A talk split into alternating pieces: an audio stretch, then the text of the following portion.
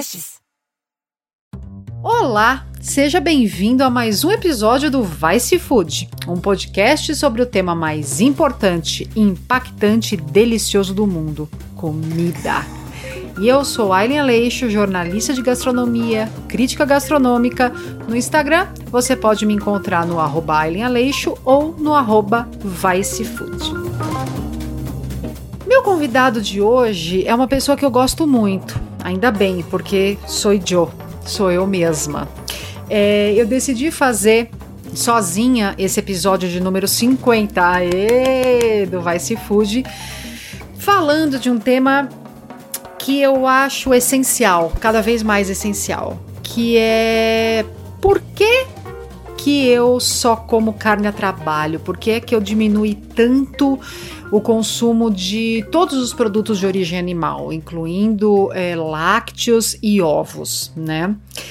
E puxando isso, o tema vai ser uma palavra que ainda não é muito conhecida no Brasil, um termo, na verdade, mas que já é bem é, familiar nos Estados Unidos e na Europa, que é o flexitarianismo, que é o que eu sou. Eu sou flex. O que, é ser flexitariano? Flexitariano são pessoas que priorizam a alimentação à base de vegetal, mas não retiraram completamente uh, os alimentos derivados de animais, seja porque não querem, seja porque não conseguem, ou seja porque se sentem bem assim. É, eu vou falar um pouco sobre esse flexitarianismo mas antes eu quero falar mais sobre a razão, né? Da eu sendo crítica gastronômica, jurada do Top Chef, escrevo sobre gastronomia há quase 20 anos. Por que que de repente eu sou praticamente vegana em casa, né? Tem, tem várias razões. A primeira razão é quando eu comecei a fazer reportagens em campo, né, visitar produtores, seja de queijo, seja de carne, ovos, e entender o que está por trás de toda essa cadeia, né? Como que os elos dessa cadeia de produção de comida, especialmente de animais, se ligam, eu notei que é insustentável, né? É insustentável para a saúde humana, é insustentável para a saúde do planeta, é insustentável eticamente com os animais. A gente está aí num numa corrida para frear a crise climática, o aquecimento global e passa inevitavelmente pela diminuição de produção de animais para consumo humano, que vai direto no fato de precisamos comer menos bichos, né? É, tem uns dados aqui que eu quero trazer que aqui são os dados da ONU, tá? A transformação para dietas saudáveis, eles consideram como saudáveis dietas com é, inclusão de muitos mais de muitos vegetais a mais, né, vegetais leguminosas, e exclusão de alimentos derivados de animais no seu máximo possível. Então, a transformação para dietas saudáveis em 2050 exigirá mudanças dietéticas. Isso inclui mais que o dobro do consumo de alimentos saudáveis, como frutas, vegetais, legumes e nozes, e mais do que 50% de redução no consumo global de carne e alimentos derivados de animais, especialmente nos países ricos que têm um consumo excessivo disso, né? É sempre bom lembrar que é, a gente não está falando de situações de pessoas em situação de vulnerabilidade que quando tem acesso à carne é, vão deixar de comer, não é isso? A gente está falando de países ricos ou de países que consomem em excesso, como o Brasil, Estados Unidos, Austrália, boa parte da Europa, em que já é um grande problema é, tanto para a saúde pública, né? Questões de doenças cardíacas, é, diabetes, alguns tipos de cânceres que são associados a alimentos derivados de animais e superprocessados derivados de animais, né? É, esse estudo da, da ONU diz, por exemplo, ó, os norte-americanos precisam comer 84% menos carne vermelha, mais seis vezes mais feijão e lentilha. Para os europeus, comer 77% menos carne vermelha e 15 vezes mais nozes e sementes atendem às diretrizes desse estudo. A dieta é ganha-ganha, segundo os cientistas, porque salvaria pelo menos 11 milhões de pessoas por ano de mortes causadas por alimentos não saudáveis, ao mesmo tempo em que evitaria o colapso do mundo natural do qual a humanidade depende. Então, assim, o que, que é o flexitarianismo? O flexitarianismo é um. Pode-se dizer que é um movimento, né? Porque foi um termo criado, mas assim. É aquela alimentação, aquela dieta em que existe a consciência da, do que a gente como o mundo é moldado de acordo com o que a gente come e também existe a consciência do que é possível fazer na realidade daquela pessoa, né? Porque eu gosto muito de repetir isso, que eu acho fundamental, que é ninguém precisa ser perfeito. Ah, eu sou 100% vegano, só como orgânico. Tá, a gente precisa de bilhões de pessoas imperfeitas que diminuam o seu consumo de carnes e alimentos derivados de animais e consumam mais é, legumes, verduras, nozes, leguminosas, oleaginosas, do que três pessoas perfeitas que não vão ter peso quando se fala de produção global, né? Quando se fala de rumos de planeta. Então, faça o seu melhor sem ficar engessado pela necessidade de ser perfeito. Essa perfeição é uma coisa que não existe, né? A mesma é a mesma sensação de paralisação, assim, de paralisia que a gente tem quando quer ter o corpo perfeito, quando quer falar perfeitamente. Com... Perfeição é um troço bizarro, né? A gente precisa de mais gente fazendo o seu melhor em tudo, especialmente na questão da, da alimentação.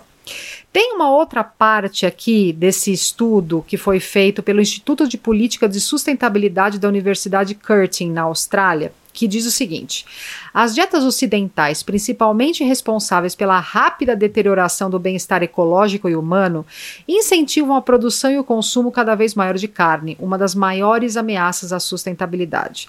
Para mitigar, essa política recomenda o flexitarianismo, ou uma redução substancial do consumo de carne, no mínimo aos níveis saudáveis recomendados pelas autoridades médicas internacionais. Sabe quanto é o consumo de carne indicado pela ONU por semana, estou falando de todas as carnes, tá? Porco, frango, nanana. pensa aí, quanto você acha em, em quilos, em gramas? Quanto você acha que é sustentável para o planeta, com quase 8 bilhões de pessoas? Quanto, quanto essa, essas pessoas poderiam comer por semana de carne sem que a gente colapsasse nos, últimos, nos próximos anos? 500 gramas de carne por pessoa por semana. Pensa aí que um hambúrguer tem 180, tá? Para você pensar no excesso que existe no consumo de carne é, neste momento, né?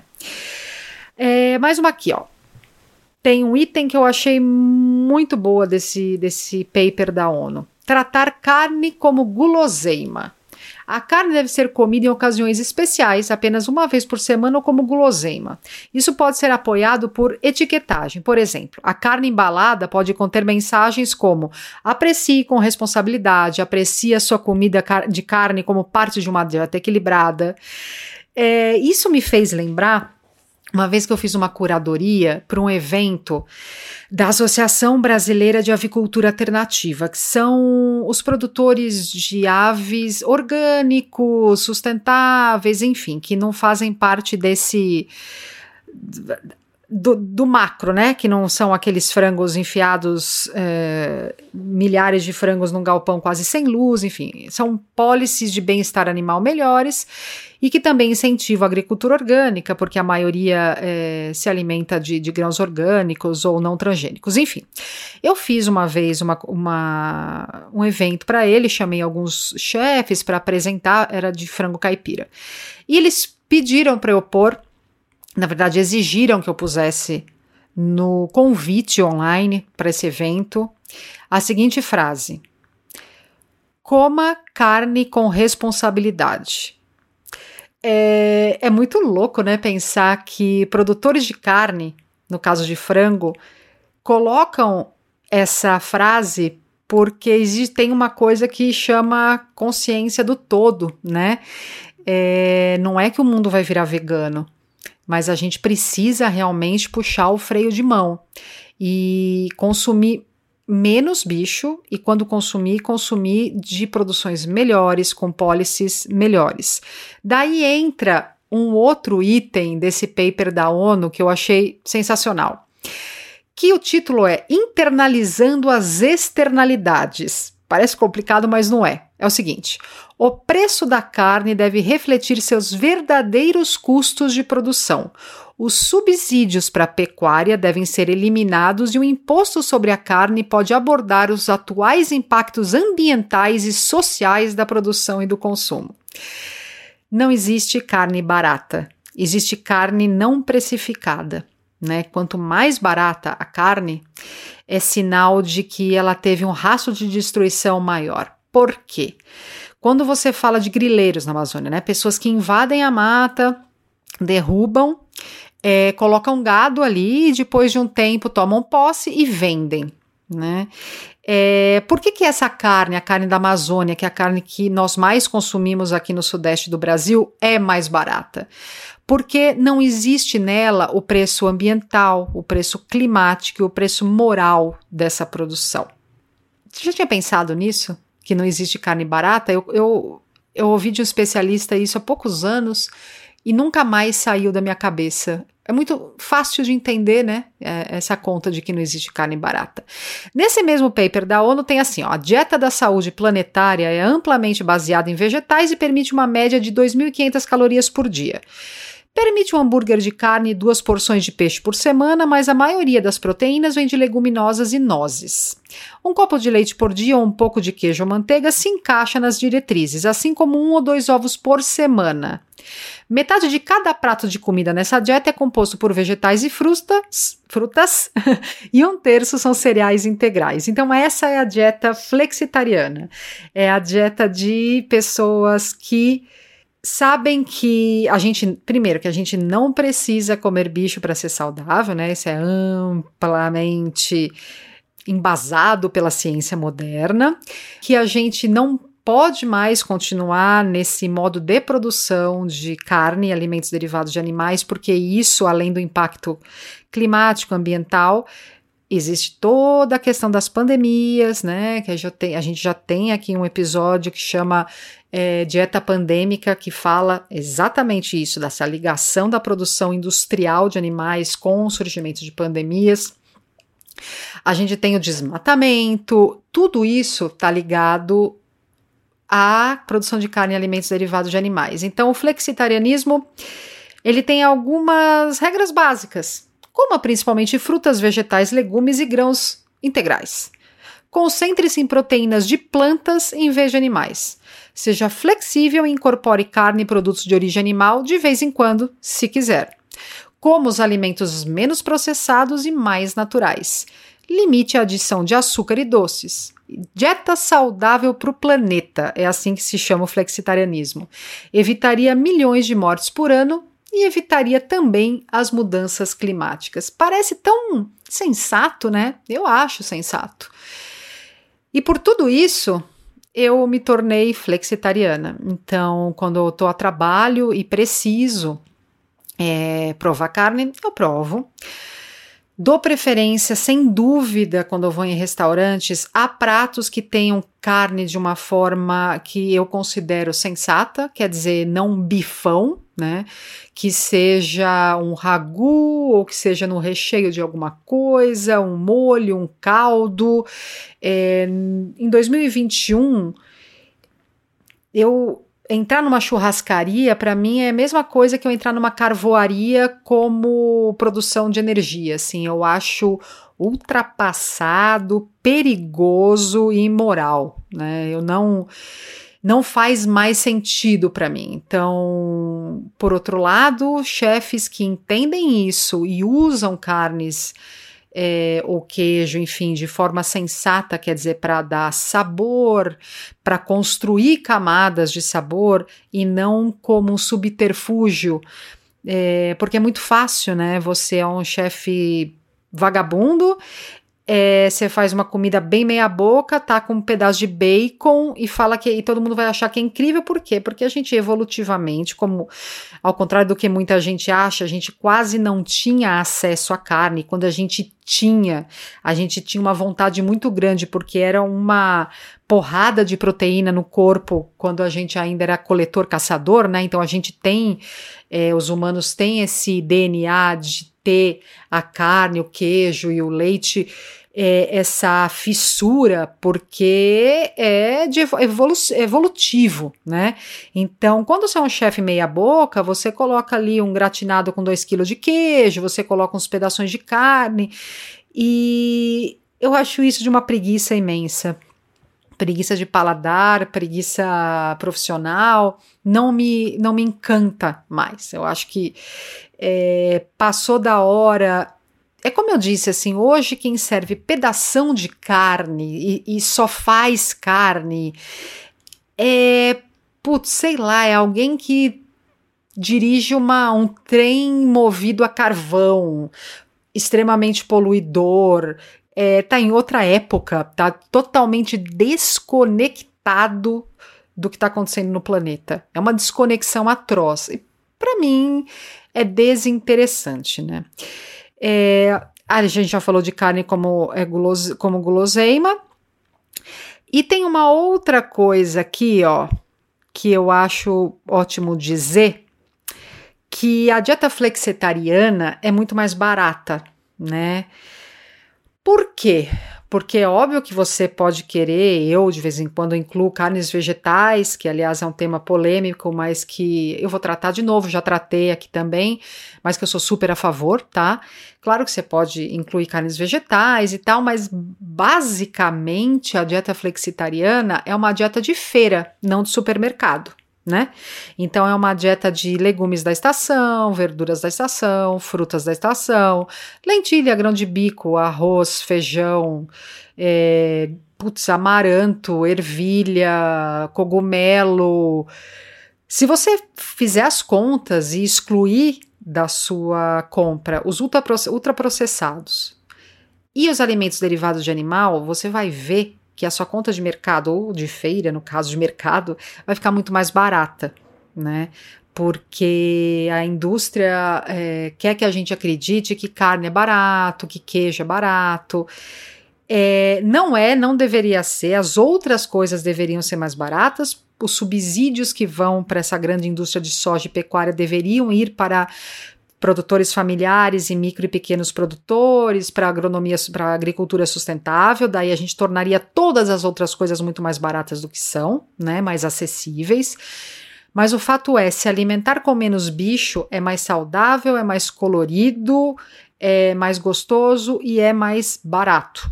Não dá, existe aí a aquele mito de que, ah, tá, mas só dá para se alimentar disso quem é rico. Na verdade, não. Né? Na verdade, é, de novo, não estou falando das pessoas em situação de vulnerabilidade que quando, quando conseguem acessar um bife, um frango, não estou falando para elas deixarem de comer, né?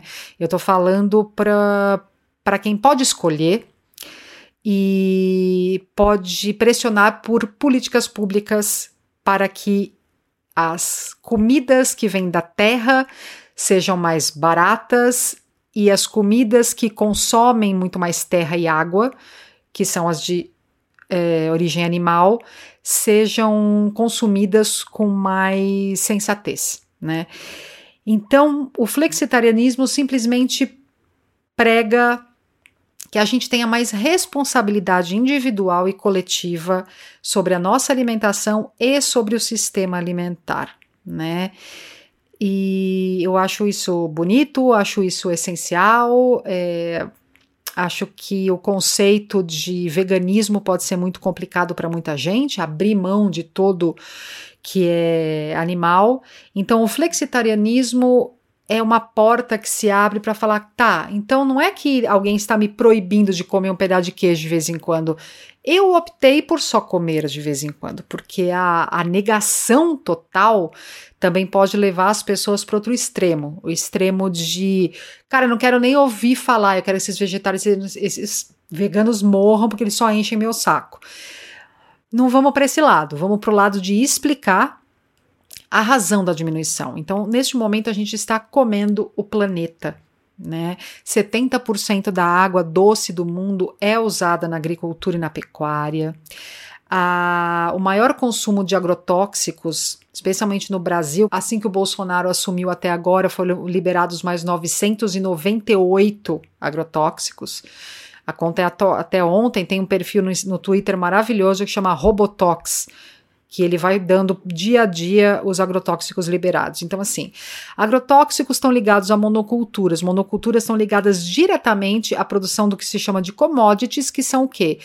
grãos que, que vão virar comida para bicho. Então a gente está falando aí de soja, está falando de milho principalmente. É, essa comida, essa, esse monte de soja, esse monte de milho são exportados para a China, são exportados para a Europa, só que a gente usa aqui os agrotóxicos todos que já são proibidos na Europa. Então aí a gente já entra na cadeia do despejo dos químicos que o mundo desenvolvido não quer produção de alimentos derivados de animais, a gente está falando de uso excessivo de antibiótico que causa é, uma um fortalecimento aí da, da, das bactérias, né? Ficam resistentes. E o que faz precisar de antibióticos cada vez mais fortes, que antibióticos vão, que esses antibióticos vão parar em cursos de rio e implantações, porque, por exemplo, a água dos, uh, das criações de porcos, muitas delas não são tratadas, vão direto, direto para o rio. A cama de frango, né, que se chama que é o, o, o tapetão ali de, de é, restos de madeira e alguns outros componentes nos quais os frangos vivem os 41 dias antes de ser abatidos como tem muito nitrogênio por causa das fezes, né? É, eles são usados em plantações de verduras, legumes e tal, como adubo. Então você imagina todo aqueles, aquelas bactérias ali, aqueles restos de antibiótico indo para uma plantação que não tem nada a ver com aquilo, né? Então a contaminação ambiental a questão do uso de hormônios em alguns países. No Brasil só se pode usar hormônio na, no mercado, na área leiteira, mas nos Estados Unidos, por exemplo, o hormônio se pode em qualquer produção animal. É, de novo, né, esse, é, é, essa água usada nessa produção, ela, vai, ela volta para a natureza, esse hormônio ele não se dissolve. Então, assim, quando a gente pensa em tudo isso, não, eu, eu, pelo menos, não acho muito difícil entender que eu tenho que fazer a minha parte. E a minha parte é consumir o mínimo possível desses alimentos que estão consumindo o planeta. É por isso que eu sou flexitariana. É, em casa, eu, como vocês terem uma ideia, uma bandeja de 12 ovos orgânicos dura quase duas semanas, né? Queijo, geralmente, eu eu tô preferindo os queijos de castanha, mas assim, quando eu conheço o produtor e sei que o bezerro não é arrancado da mãe, enfim. É, eu como um pedaço ou outro por semana. Carne eu não faço aqui há mais de 10 anos. E você quer saber? Não tem mais volta, assim. É, tem, tem a questão ética para mim também, que pra, algumas pessoas não importa, né? Mas para mim importa que a questão ética de como a gente trata animais como objetos, como coisas, inclusive é, tendo discursos absurdos do tipo, ah, eles nasceram para virar bife, eles nasceram para virar bacon. Então, assim, estamos num mundo novo, estamos num mundo que não, não suporta mais a forma como a gente se alimenta. Os problemas de hoje não são os problemas das nossas avós, é, então não dá mais para usar aquela frase bonitinha, mas completamente bizarra para hoje em dia, que ah, se alimente como se alimentava sua avó, porque os alimentos de hoje não são os alimentos do tempo da sua avó, o mundo não é, os problemas não são e as soluções não são. Posto isso, este episódio foi para dar uma ideia do porquê que uma crítica gastronômica como eu é flexitariana é, eu convido todos a tentarem, né, a testarem comer menos bicho, ter uma dieta mais colorida, uma dieta mais rica. Cara, vale muito a pena. É, você quer saber de uma coisa mais legal, tipo, muito legal, principalmente para minha profissão, quando eu parei de atolar as minhas papilas gustativas com gordura, eu sinto muito mais sabor. Então hoje eu sinto muito mais nuances, eu curto muito mais as coisas porque eu sinto mais sabor. Eu sinto mais sabor numa fruta, eu sinto mais aroma. Eu fiquei, meu paladar ficou muito mais aguçado quando eu passei a diminuir é, drasticamente o meu consumo de, de bicho, seja em forma de ovo, carne ou queijo. Faz esse teste por uns dois meses é muito legal porque dá para perceber claramente que a gente fica com o paladar muito mais apurado. É, já existem pesquisas sobre isso, eu vou ver se eu encontro alguma, coloco lá no meu Instagram. E é isso, flexitarianismo se trata de responsabilidade individual e coletiva com a saúde pública e a do planeta.